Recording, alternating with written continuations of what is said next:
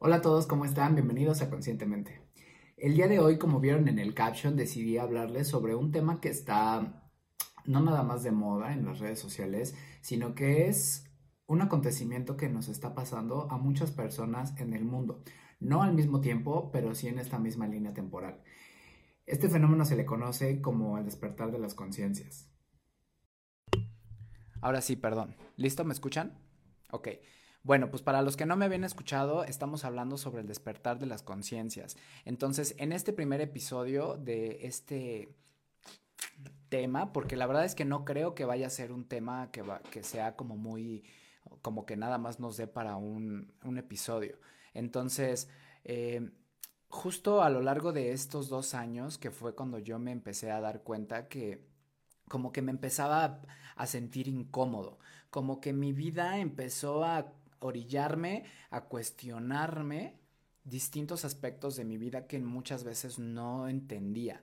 En mi caso, por ejemplo, fue muchísimo antes de la pandemia, cuando yo me empecé a, dar cuenta como de, pues, qué estoy haciendo, como para qué estoy viviendo aquí o para qué estoy trabajando, cuál es la idea de, todo este proceso en el que estamos pasando muchas personas.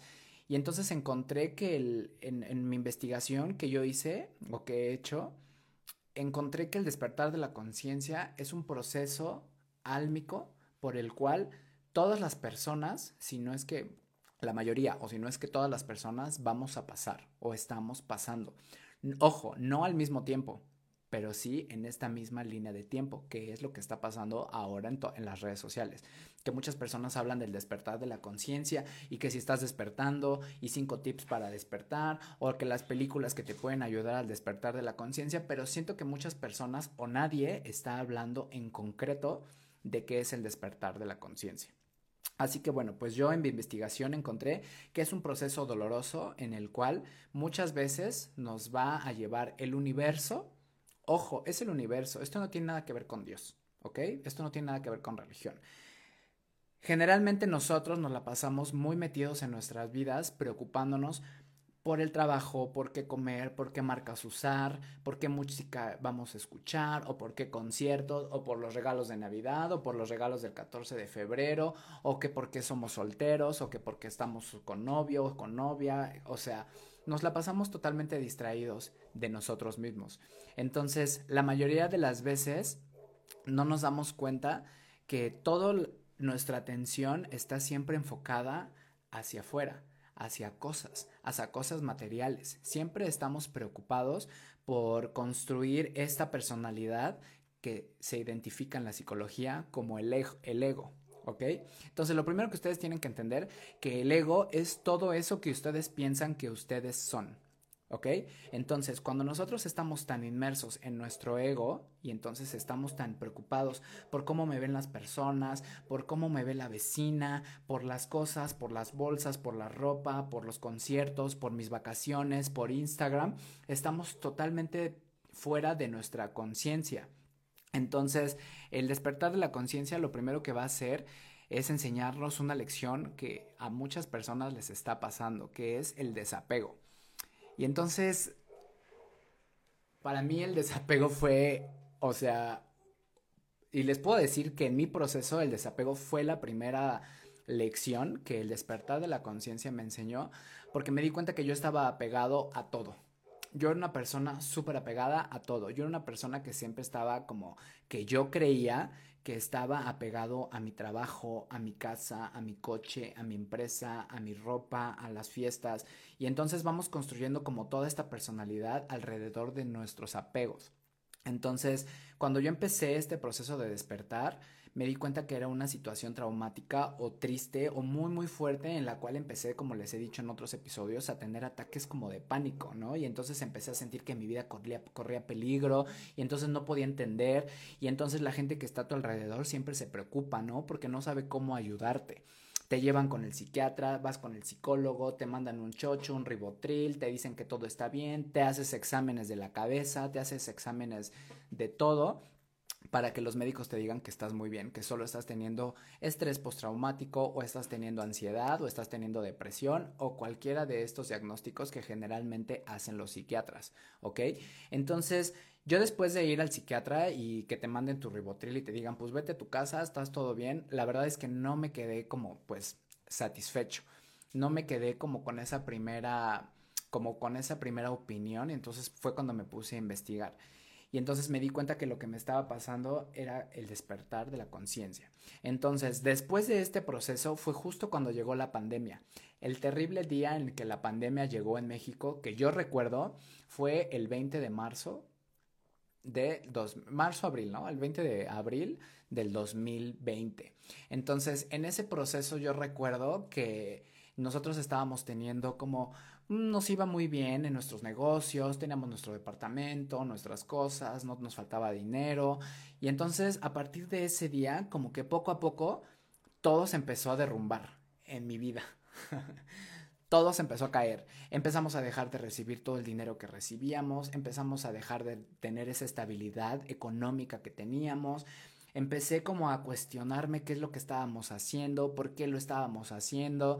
Y entonces empiezas con este como proceso en el cual te empiezas a cuestionar absolutamente todo, porque entonces yo me sentía como inconforme, sentía, me sentía incómodo de estar en mi propia, de mi propia vida, ¿no? Entonces empecé a cuestionarme y poco a poco fue que, que, que la vida o el universo me empezó a quitar todo, así, tuve que desprenderme de todo, se murió mi gato, no saben, o sea, tuvimos que cerrar mi departamento, tuve que, que, que mudarme, empacamos todas nuestras cosas y nos fuimos a la costa de Oaxaca.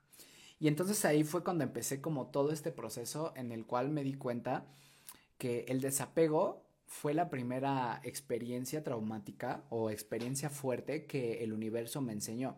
Y una vez que empecé a investigar me di cuenta porque yo decía, pero ¿por qué no? ¿Por qué te, o sea, por qué tiene que ser así de traumático?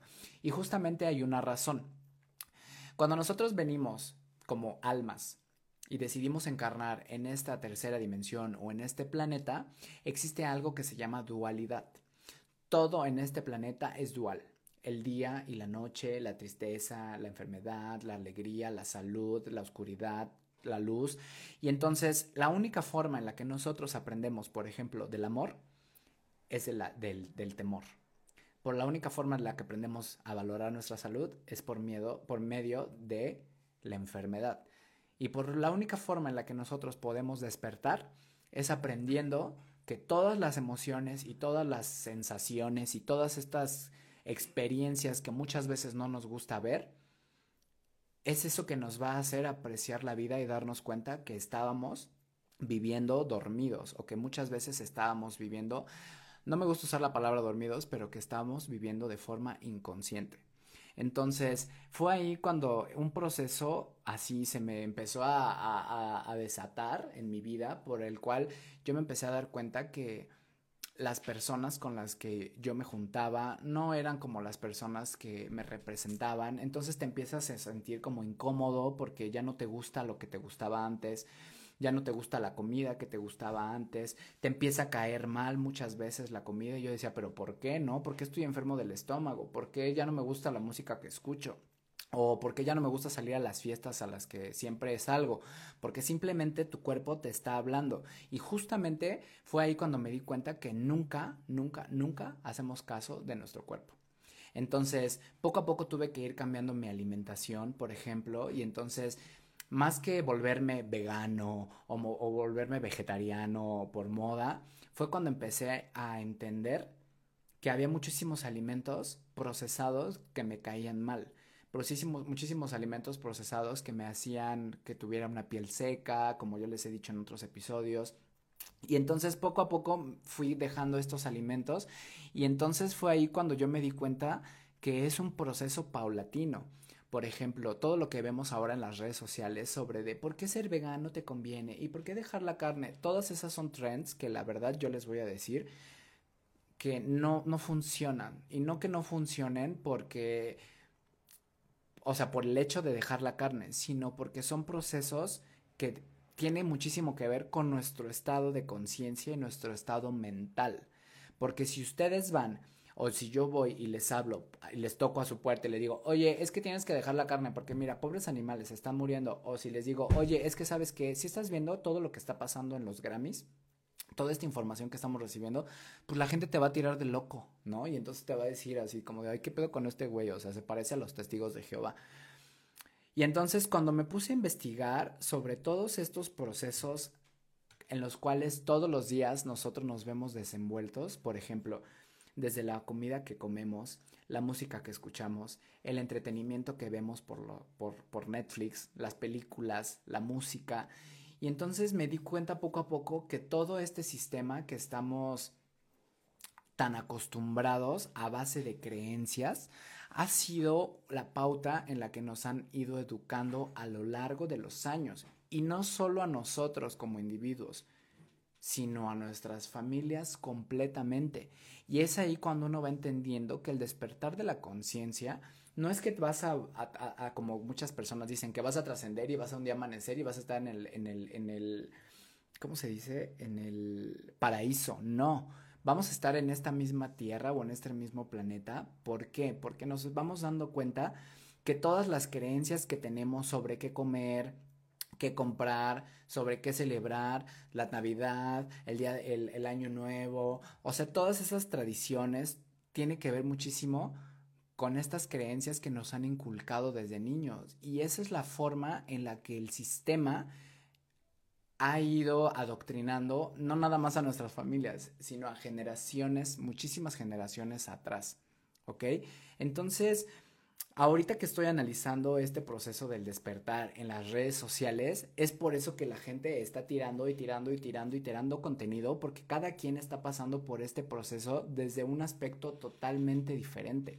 Muchas personas empezaron su proceso de despertar porque les dio cáncer, o porque les amputaron una pierna, otras personas han empezado su despertar espiritual porque se murió un familiar, otras personas han despertado este, han, han, comenzado este proceso de despertar porque lo perdieron todo, o porque los corrieron del trabajo, o porque su novia los dejó, o porque sus amigos les dejaron de hablar, y entonces te empiezas a sentir tan incómodo que tienes que salir como de tu zona de confort. Y eso es ahí donde la gente ya no sabe ni qué hacer, porque a mí me pasó. Entonces yo decía, pues es que ya no tengo amigos, ya no tengo casa, ya no tengo esto. Y entonces justamente me, este proceso me llevó a darme cuenta que tenía que reconstruirme totalmente yo. Entonces es cuando, como les dije, empecé como a analizar qué era lo que comía, por qué lo comía, quién me dijo que lo que comía. Y entonces empezamos a darnos cuenta que toda la información que ahora nos venden como teorías de la conspiración, no son teorías, señores. y no quiero entrar ahorita en este tema porque ustedes seguramente han escuchado de el sinnúmeros de teorías de la conspiración que ustedes conocen y poco a poco se están dando cuenta de que no son teorías. No son teorías lo que escuchamos de Hollywood, no son teorías lo que escuchamos sobre las vacunas, no son teorías sobre lo que vemos en los Grammys el día de lo que vimos en los Grammys el día de ayer, no son teorías lo que sabemos sobre la gente que adora el sol, no son teorías sobre lo, sobre lo que escucharon seguramente de Pizza Gates. Y entonces yo no quiero venderles absolutamente nada. ¿Por qué? Porque justamente este proceso es único, es de ustedes. Ustedes van a tener poco a poco que hacer su investigación y ustedes van a tener poco a poco que empezar a, a desmenuzar como si fuera una madeja de hilo todo este proceso por el cual todos estamos pasando y seguramente ustedes o ya están en el proceso o van a empezar ese proceso o están empezando. ¿Por qué? Porque aparte, en todas estas teorías de la conspiración, los astros y toda esta situación económica, política, social y climática que está pasando en el mundo, que seguramente ustedes también han escuchado, está cambiando y está pasando. Está habiendo terremotos, está habiendo erupciones, está habiendo más enfermedades, están habiendo, o sea, todo lo que está ocurriendo, eso los va a llevar a ustedes a reaccionar y a cuestionarse su vida, su trabajo, su pareja, sus relaciones, su comida, la música que escuchan, las películas que ven cómo educan a sus hijos, lo que les enseñan, si ustedes les enseñan a ver películas de Disney, donde sí, lo siento, el caso Valenciaga es solamente la punta del iceberg. Entonces, pues no sé, este proceso ha sido como muy, pues, doloroso al principio y una vez que comencé a entender que esto es un proceso para darnos cuenta de que nosotros somos muchísimo más que personas que venimos a trabajar y a consumir películas en Netflix y a ver fútbol venimos como a tener una experiencia humana en la cual nosotros nos demos cuenta que estamos conectados, todos, como la película de Avatar, que por cierto, no es una teoría conspirativa, es la verdad. Entonces, pues nada, el día de hoy solo quería decirles eso, quería decirles que pues disfruten del proceso, en el, no importa en la fase que estén, porque pues tampoco hay, hay momentos, ¿no? Nadie está más despierto que otro, simplemente se está despierto y poco a poco ustedes van em, empezando a encontrar información que resuene con su frecuencia. Si este mensaje, por ejemplo, es para ustedes, pues tómenlo, acéptenlo, búsquenlo, investiguenlo. Y si no es para ustedes, pues simplemente déjenlo ir. Entonces, cuéntenme en los comentarios o déjenme un comentario ahí en TikTok o en Instagram o en Facebook o en Spotify o en YouTube. ¿Qué tal ha sido o qué tanto saben ustedes del despertar de la conciencia? Y sobre todo, ¿cómo lo han pasado? Porque la verdad es que, como les dije hace ratito, para mí fue doloroso al principio darme cuenta que pues me sentía solo, literal. Y fue por eso que yo comencé este podcast hace año y medio en la costa de Oaxaca. Así que pues nada, les agradezco por sintonizar este, este podcast. Quiero invitarlos a que se suscriban, Quiero invitarlos a que lo compartan, quiero invitarlos a que lo comenten y sobre todo quiero invitarlos a que lo califiquen con cinco estrellas porque tengo una meta que es aparecer en el ranking de los episodios o de los podcasts más escuchados de Spotify. Yo soy Namid y les agradezco nuevamente por escucharnos y nos vemos en el siguiente episodio. Bye bye.